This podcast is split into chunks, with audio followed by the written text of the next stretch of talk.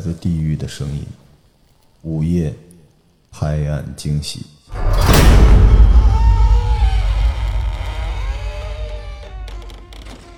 现在许成背后出现了一个人影，向他微笑。啊，这个可以聊。中医之神在中医解梦，可以，来解吧，开始。我不会解，但是中医中医讲的梦，是因为中医有五脏藏五魂，就魂神易魄志，所以这个梦里面其实跟我们的五神是有关系的。哦，就是你哪里脆弱，就像你，假如我们说肾虚了，就容易梦到流水的害节目吗？害怕的，对害怕的梦，哦。或是你被追被什么追的梦，这都是可以，因为有时候梦中是可以，所以其实我们我自己反映你的我自己没有遇过，但是我知道有的大夫是针对靠梦来帮你看病的，哦，这个也是一个一种，就是因为中医它从就是本身五魂里面，中医讲的这个五神的概念住在五个脏腑里面，对，所以梦其实对我们来说，它可以反映我们的身体机能，在在这一块的话，对你。就讲了一个统论是吗？后来没这有。呃呃，你说真的去解梦啊？对啊，你有经历过什么中医比较有趣的梦吗？呃，我自己没有经历过，但是我接触过的话，就是嗯，就是从梦当中，就是他一直会，之前我看过一个患者，他跟我讲，就是他的问题可能主诉的话是，他老做梦。因为做梦是目前现在还蛮多人都是一个，一方面是失眠，一方面就是多梦。多梦，对。然后他的梦就是，他总觉得有人在追他，哦，嗯，花痴吧，真的是追追不求的。那是他就不是他是真的是被追，对，被追哦不，是被追求，惊心动魄不是 不是 的那种不是陈温柔的对吧？陈温柔就是天天有人被追求，对，不是不是，他对他是真的一直老梦到他被人追，就是他一直很紧迫。对对对。嗯然后这个是在古书里面就刚刚也有破题了，就说其实你老会被人追这个话，其实就是跟我们的肾是有关系的，肾气不够，因为肾主恐嘛，所以他老觉得追就是他一直会觉得很紧张、很害怕，所以当时候这一块其实他给我了一个线索，我从这个线索当中我去给他开了药，补肾。对。就是放一些补肾的药在他的汤药里面，然后也放一些重症安神的药。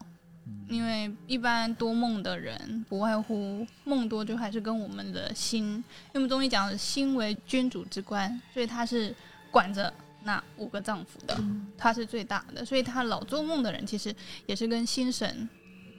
有关系，所以就是要开一些重症安神的药。所以他吃了一呃，我记得他是给给他调了两两次，他就觉得那个被追的就没有了。哦，哦，我还以为会有梦中二鬼战荆轲那种特别重要的剧情，还是因为你应该给他开那个药，然后让他到梦中就用这个药去铁皮石斛什么打人，对削削你。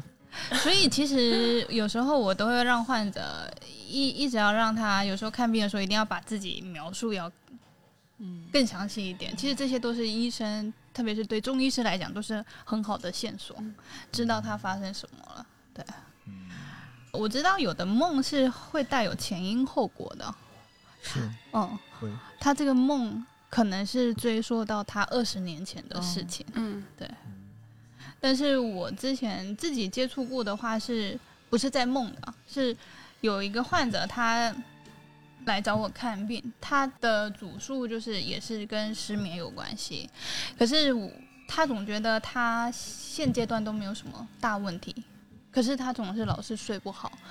往往他之后，我跟他一直聊聊到最后，就是要追回到他十十年前在外面就是被吓到，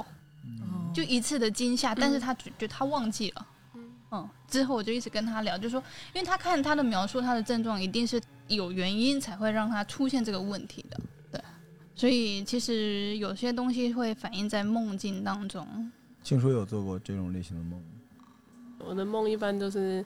现实中都是甜蜜的都是真的被粉红人追的那对，梦中就是到底应该嫁给哪个人？嗯干了，对啊，好苦恼啊。对啊。贝拉呢？贝拉就是馒头有之前年轻的时候就躺在床上就睡了，就是打雷也醒不了那种，所以是不是有梦可能也不记得了。嗯然后现在会一些比较具体的，但是醒了之后不会记得特别深刻。KPI 什么之类的，KPI 有，也是，这就是压力了。对。哎，压力太你大了。这点小心管理好吗？录个节目藏多少私货啊？不是才吃完肉？这个，这个，嗯，这一点中医西医啊就完全不同。在中医的世界里面，就让你安神不做梦。但其实从现代医学或者嗯健康管理的角度上来说，做梦反而是 REM 期，对嗯对，就是会进入一个深睡状态，它是管理深睡状态的那个阀门。你现在我跟你讲的这个梦，其实现实生活中的时长，你们知道是只是一瞬间，它是一个代码。嗯。啊、就是你其实你记不得你梦中梦见了什么的，嗯。只是你醒来的那个瞬间，你脑海中出现了一个东西，然后它帮助你，呃，用一种工程方式来还原了一个梦，甚至重塑了一个梦。嗯。这个梦真的只是你对你的大脑想让你知道什么就是什么。我做过一个最呃离谱的梦，这是前些年那个梦非常的惊悚。它是这样的，就本身不是个梦，它就是我当时开车，我后来为什么不愿意去开车远足，就是远行，嗯就因为中国有些路不是很好。我当时为了抄一个近路，就是当时已经过了山东路段了，然后往上海开，嗯，离开了高速，因为高速堵车，就想走那种嗯国道或者国道村道什么的。嗯你知道那边到晚上真的会有问题，就是有人，但不一定是谋财害命啊，就是想收你个过村钱。我不知道你见没见，真的有这样。但他怎么收你呢？他会把你的车就是拦下来，或者是地上搁上大钉子，让你的车扎漏胎，嗯。然后地上能给你补胎等等。嗯。嗯。那天我就真的是大概在晚上六七点钟吧，那是冬天了，就天黑的比较早，然后在苏北，呃，开车的时候就是因为车速比较快，然后呢两边的山不是很陡，但是就开着开着开到一个就是兵家必争之地，这不是梦境，这是真实的事情，嗯。觉得特别不舒服，特别不舒服，就觉得你知道突然就有那种毛骨悚然的感觉，然后我就把远光打开了，那条路是一个双线，就是嗯。只是单条线。嗯。就直接看到前面的路中间放着一个倒着的树，啊就这树是整节儿，就你差不多点儿也好，你把一根雕放在这地方了，这树要倒也是从上往下倒嘛，也不能根在路中间倒着，嗯这树是自己拔出自己了嘛。我一嗯看就知道有问题，然后那个旁边就能看到几个烟头，就是有人在这个地方，就可能是要拦我。然后当时本来就想停车，说大不了就是吓唬他们一下，我是谁谁谁，或者我给个两百块钱。结果就看那边有几个人非常快的就朝我跑，然后我后面有几个人就就从后边包抄上来了，而且他们非常的快，我就极其的害怕，就是开始拉我车门了。幸亏我车门是手自动落锁我嗯赶紧就一脚油，然后我就我要从那个木头上压过去。嗯结果我快到那个木头的时候，我我觉得我压不过去，因为它那个木头挺大的，而且横截面很高那种。对，而且那木头后边放着几个那种大石墩儿，我肯定过不去。然后我当时就往左打方向盘，那个时候真的挺危险的，因为它左边是树林，嗯呃，落差没那么大，但是你也不知道落差到底有多大。嗯我就觉得我的路车肩可能就咣当了一下。大缆声就还好，就是咣一下，嗯然后就在那个路中间，然后我蹭了一下一个小树，嗯就在那个林间里面开，然后大概开了两三秒就找到了一条林间的村路，然后那个车呢，右边是在路中间，左边就是骑着那个路肩沟就嗯咣当咣当咣当往前开，然后后面就有人敲锣打鼓似的就在追我，还有骑摩托的追我，还有一辆车追我，因为我那车根本开不快。嗯我就赶紧跑，结果跑到一个地方，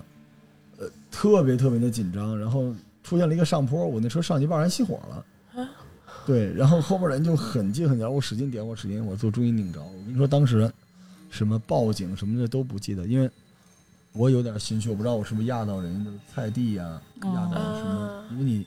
人倒不至于，但是你觉得是压到什么咕咚咕咚的东西嗯，然后就赶紧就是车点着了，但上不去那个坡是倒车，倒车赶紧右转，然后就是在那个林间，因为你根本开不快，所以那帮人就一直在追你啊，就是我都能听见说什么的，啊就是那个抓住他，拦住他，拦住他什么的，嗯他把什么那个什么东西给撞坏了，赔钱我就一一路跑一路跑，最后绕了半天那条路，我等于就绕到了一个正路，然后那个正路往前就看到了一个收费站，是从一个侧面，直接就就相当于从一个那个野路直接咔掰到那个高速的辅路上，到了收费站，然后我就进了收费站，我看见后边那几个摩托或者什么，这就停在那儿，然后就走。我车过了收费站，然后那个收费的那个人，当时对我特别热情，然后我就赶紧把车停到收费站的这边来，然后我就在路边不行了。人已经当时都都湿透了，然后就躺在那个车上就睡着了，就是太太紧张了，就是知道没事儿，因为这边好多嗯。休息了一下，然后从车上下来，看车有没有撞坏嗯什么就看到右后方那轮上都是血，嗯。就全都是血，然后我就吓坏了，然后就醒过来了，然后这个都是血，这个就是我当时做的那个梦，啊，然后我就醒过来还在车里边，嗯。旁边就过来一个那个交警，就嗯敲我玻璃，说别睡着了啊，疲劳驾驶不行啊，注意点。我说好嘞好嘞。嗯警察叔叔说你去洗把脸去，然后我就下来了。然后他说你这车是自己蹭的吗？我当时都没反应过来，第一反应是我想就是心口疼，我想逃跑，我觉得可能警察叔叔来抓我了。嗯后来我就下去，就根本不敢看那个全是血的右后轮，我就一点点挪过去看，哦，右后轮没事儿。啊，太可怕了，对，真的就经历了这个事儿。那那个梦我就，而且当时我看了一眼时间，那个觉就一共就睡了十几分钟。对，因为我当时就是两点两点半我到那个地方夜里，所以晚上凌晨走夜路两点半，对，就走夜路很吓人。我小的时候，我在我节目里有讲过这个。我小的时候会有会有一些特别奇怪的点，比如说上大学的时候，嗯，第二天早上起床，然后枕头边全是小纸条嗯。我给你们讲过这个吧，嗯上面记的都是字。嗯因为我当时不知道这纸条是干嘛使的，特别多。然后我每天就把这纸条收起来，然后我也不敢扔，不知道是干什么后来就是老觉得有一个人在跟我对话，上面写着“别扔”，嗯。然后还有说多看，然后还有说嗯、找顺序。我就老觉得什么人在我手边写纸条，直到有一天说这是梦，我就一下子就头皮就发麻，就那纸条是我自己写的，，就是每次梦里边醒来的时候，他就是我想记住这是我做的一个梦，然后梦里面会有一些线索。我不知道你们会不会，就是我我会当时觉得这个梦特别清晰，谁和谁在哪儿发生什么事儿，但过大概几十秒你就想不起来了，嗯你只能想起依稀有一个框架，比如梦里有一个凶案，但再过一会儿，就是比如我跟呃陈温柔的梦，陈温柔就消失了。就变成我跟同事的梦，嗯再往后就变成我跟什么人有一个就嗯没了。嗯嗯嗯后来我当时很无聊，就想记住这些东西，因为我老是老觉得就是你我会记住我曾经记住这个梦的那些自信心，嗯但我记不得这梦，我就开始给自己写纸条。有些人他天生就能记得这个梦，嗯哼，嗯，你知道，就是有些人他会觉得这个梦曾经做过，嗯像程英说的就是它是连续的。那有一个说法，它就是那个平行世界的一个焦点。嗯因为在梦中，其实逻辑上你没被开发的那部分脑子是能看到你平行世界另一个贝拉在干什么，嗯。对吧？在高歌猛进，然后他的一些睡梦中的一些情景，会因为你的这个时间守卫，他睡了，嗯所以你会突然看到那个。所以有些时候你在现实生活中发现了一些事儿，你都会觉得似曾相识。是有这种，嗯可这个似曾相识，在现代，呃，医学的角度来说，它就是你脑子的一种信号，是一个假象。嗯就他当时因为一些信息素的问题，它会让你觉得你这地儿似曾相识，其实是只是产生了那个，有时候叫谈恋爱叫心神一荡，嗯就荡了那一下，就往回倒了大概半秒。但你的脑子是有一个非常强大的能力，就跟咱们睡醒之后能想起那个梦似的，他用半秒的时间就能编出一整套的故事。嗯所以他会有那个。因为我刚才讲的这个事情，我就拜自己所赐，我就记全了我之前的那个梦。我就是我的那个梦境是，应该是从小到大一直在攒那个剧情，直到我自己能够控制自己在梦中知道在做梦。你们行吗？可以吧？嗯，我明白了，控制做梦，就是你在梦里边会知道自己在做梦，比如你想梦醒，你就去跳个崖，或者一瞬间就醒没有了。啊，我我没办法，那你们听完这个故事就会有了。对，这就是一个心理暗示。我就是我，然后从那时候起，我能记住我每一个梦，就特别不好玩，而且还能选频道。有时候一做梦就靠，一来就是丧尸，又是换脚，本，对吧？一来又是什么同学会，一来就是 KPI，老板要来了，怎么样？就这样。我小的时候一直做的那个梦就是在一个那个石板路，我现在看见石板路你没关注过，我就不敢走。嗯我从小做的梦就是在石板路上走路，吧嗒吧嗒吧嗒吧嗒。但我也想得明白，因为小时候我妈就是把我这样给送到别人家去寄养，走的是石板路。因为我哦在小的时候有大概七八年是在别人家长大的，嗯然后那个石板路应该是在一个意大利的小镇，然后到夜里边，然后下着小雨，然后地上有很多积水，然后整个城市没有灯光，然后你前面是那个像比萨斜塔一样的一个塔嗯，但是它是竖着的一个塔，嗯很大，一个大的塔。然后我就进去，那门都开了，那个门特别高，大概十几米高，细长的一个门儿。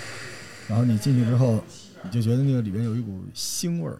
但有特别冷的那种味道，而且潮湿的味道。然后你往前走走走，走着走着就觉得脚底有水，你再走一会儿，你就会摸到一个那个特别冰冷的玻璃，然后你那个突然有一个光照过来，你看里边有一个巨大的眼睛，比你都大，然后那里边是是养着一个大的蛇颈龙，在一个特别大的圆柱形的鱼缸里，然后那个鱼缸有上百米高，然后整个是一个古代深海的世界。我小时候一直在做这个梦，这个梦一直到我都很大岁数了，还会我会选择回到那个鱼缸，哦，然后直到有一天我看那个鱼缸就不害怕了，嗯那个蛇颈龙变成哆啦 A 梦里边的那个，就是小的眼睛里边是一个小弧线的那个蛇但真的是在做这个梦。这个梦的原因是因为我曾经有一次就是跟我们家里人去海洋馆，嗯嗯、不太熟的家里亲戚，然后后来我说要上厕所，你知道北京海洋馆，嗯。但是我就说我上厕所，他们说那他们出去去那个马上要关门了，当时很晚了，嗯。他们想去那个纪念处去买东西，嗯。他们就去买那个，然后我就找厕所，但因为我前面的灯当当当哦关了，哦，所以就往前走，走到一个地儿有一台阶下，我就往下下，下着下我就听那哗哗那个水声，然后我就觉得我身上开始抽抽，巨冷无比，然后就听见滋电动的什么东西，然后我就喊，我说怎么了？怎么了？使劲嚷嚷，突然顶上就有人大声嚎：“有人呐！有人！有人！停！”然后说说你不要命了？然后我说怎么了？然后他就赶紧上来，然后我就顺着梯子往上，我才知道我差点走到他那个海洋馆的那个鱼缸里边，我哦，就是你侧面是那个嗯能看那个虎鲸在那缸里面，我的妈因为它那个它那个地方是几个大鱼缸，是就像几个酒杯一样，但是它到晚上它那个水放进来，它就没过了那个鱼缸的底儿，那些鱼就出来可以游一下。嗯我当时就是脚腕子都已经渗到那里边我。的天哪！就是真的发生这个事儿，从那时候起，我就一直做那个大鱼缸的噩梦，蛇颈龙、鱼缸、深海造成心理创伤了。有，嗯所以我就对那种深海的庞然巨物，而且我就特别从那时候起，那那时候我才十几岁，我就特别讨厌大海，讨厌所有深蓝色的东西，但是我又特别想看古时候的那些东西，嗯但这个东西后来就一直在我的那个梦梦境世界里。那最后把梦续上，然后做完了。对，就是把梦做完是我一个追求。鬼门十三针其实之前一直有说托梦等等之类的，对，托对对对梦的东西有有有因为你们经历过一些生理电波消失，呃，这个有有人说的特别不科学，但我觉得还挺有趣的。他说，如果有人在你手中失去了生命，你的心里那个电波就会断一趴，嗯。然后你就要有一个额外的电波把它补上来，然后那个电波就是你不知道的，在你的世界里边的某一个生命讯息。所以你们有些人走了之后会有托梦给你吗？没有发生在我身上嗯，就会发生在家里人身上或者老一辈儿的人身上嗯，就会比较常见。就是说，哎，我要去给逝去的一些人，我要去给他烧点什么。他给我托梦说，哎，比如说我冷了，天气冷，可能也是人的潜意识里边给你的一个 hint。你想照顾他们，对，因为我手上就逝去的人还挺多的，嗯因为我们那个诊所之前就很多处理癌症有关的东西，哦，就，但是我接收到的所有的来自逝去的这些不能叫亲人吧，就有缘人的讯息都是善意的，嗯嗯嗯对，就是他会跟你说辛苦了，所以我有时候不太理解，我们听到过很多这种类型的都市传说，都是老人就回来捣乱。是吧？一般都是妈妈说：“哎呦，请放过他吧，哦他很善良。”不要再比如说看见老人站在桌子上，站在椅子上，就是在梦里嘛。对，那有可能是自己潜意识里边的一个，比如说想象，嗯，亏欠呀，或者觉得怎么样的一个弥补啊之类的这种。对，因为我从来没见过我的爷爷奶奶、嗯，姥爷，但我梦到过他们，他们甚至连照片都没有，所以我跟我爹就形容他，他觉得还挺像的。哦，有些潜意识的东西，对对对，你看过有一个电影，一个男的不停的在一个火车上去去破一个案，他其实本人已经快死了，然后美国军方就希望他他的基因回到一段火车里面反复的走，最后找的那个爆炸案的那个犯人。但这个人完成这件事儿，他就等于死了。但是这个人就想了一个办法，请那个管理他的那个官员给他设置了一段代码，然后他就一直活在这个那段情节里面，哦我，有时候就觉得我在梦境中，我父母都比较健康，然后爷爷奶奶、姥姥姥爷都住得很近，我就觉得他们就搬到了那个地方。因为有的时候我会比较恐惧死亡，嗯，对，因为人一旦过了三十五岁，你距离死比距离生要近。嗯但一般来说也不会轻易触碰这个事情，因为之前上海还是北京都有一种就是死亡体验馆，你听说过。对，就你跟你的爱人就躺在一棺材里边，然后进火化，然后你在里面躺着，那其实是假的了。嗯嗯你出来的时候，你爱人就已经哭成了泪人。当时进到那个炉子的时候，你还是内心很崩溃。我觉得完全彻底、绝对的不支持这种东西，嗯因为你你遇到了这个东西，它就会跟你的磁场发生作用，心理的刺激。我试过一次，当时为了录节目，我不舒服了很久，嗯嗯，就是希望把家里这些人都通过梦境，把他们安排在一个花香鸟语的小嗯村庄里面，然后没事儿想他们就过去看看。另外一个平行宇宙，对，可能就会有，就看电影看多了，总要有点正能量嘛。对，希望他们都能在那个世界过得好好的。而且其实中医里边也讲究这些东西，就是至亲离去的时候，他们的有一部分就留在你的身体，对，留嗯在你的电波里。嗯讲一个我上大学的一个奇妙的事情。因为大学的时候，因为你激素比较强嘛，做的梦都是那种特别硬刚型的、热血的。对，特别热血。我上大学的时候，我记得那时候我是睡在一进门的二铺，你知道，就是嗯上下铺嘛，上铺一进门的上铺。啊，然后我对面就是门的那一面是另外一个上铺，上面有一个哥们儿叫武阳，我们是特别好的朋友，他睡那儿，我睡这儿。因为大学男生宿舍吧，晚上熄了灯之后就聊聊班上哪个女生好看呀、嗯啊，外系哪个女生好看呀、嗯就聊聊这个，有时候聊聊那个讲讲段子啊什么之类的，大家就睡去了。你知道夏夜是那种很难熬，有时候你会有一种假寐，就是将睡不睡的。嗯我们下午就午睡了，我们宿舍就我们两个人睡着了。武阳是一个就特别爱耍宝，然后性格很暴虐的人。他每次起床，他都喜欢使劲的踹一脚那个门，嗯别起了，明白？因为门朝他那边开，他会狠狠的咣踹一下，那个门撞到墙上。啊，就那天呢，我做梦，隔壁来了一个武阳特别不喜欢的一个师兄，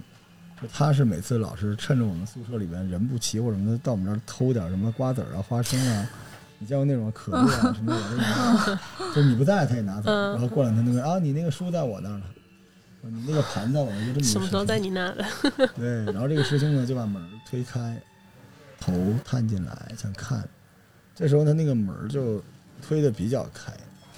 然后这个师兄就探头过来，然后武阳刚好醒了，狠狠的咚踹一脚那个门，那个门直接合上，然后师兄头就被嗯夹碎了，满腔都是血。然后武阳当时就继续睡，我都全都看到了，但是我在想我该怎么办，我要报警还是我该怎么办？后来我想了想，我应该继续睡，因为梦会醒。嗯对吧？我当时已经是 later 了，已经嗯发生了小纸条的事情，盖上头就过了一会儿就，我觉得我应该醒了，但就有人敲门砸门，然后我一睁眼看到地上那个尸体还在，然后觉得可能这个梦还没有醒，门开了，警察就进来了，然后武阳当时已经被吵醒了，坐在床边发傻，看着地上的尸体，看着我，我就眯着一只眼看他。我就假装我不知道发生了什么，警察就说：“赶紧给我下来。”我要说：“怎么了？怎么了？”然后警察就说：“你是不是你弄的？你这个人，你这犯杀人犯了，你要被枪毙要偿命。”然后我要说：“不是我，不是我，我没干，我什么都没干。”然后我就在床上假装睡觉，然后警察跟我说：“别装了，赶紧起来吧。”我说我那个我是在做梦呢，啊做什么梦啊？你都在现场了，你这个知情不报啊，你当时也得怎么着？你告诉我们当时那个武阳怎么着了？后来我就我就不知道，我说我不知道发生了什么。他不可能，你刚才脸是朝着这边的。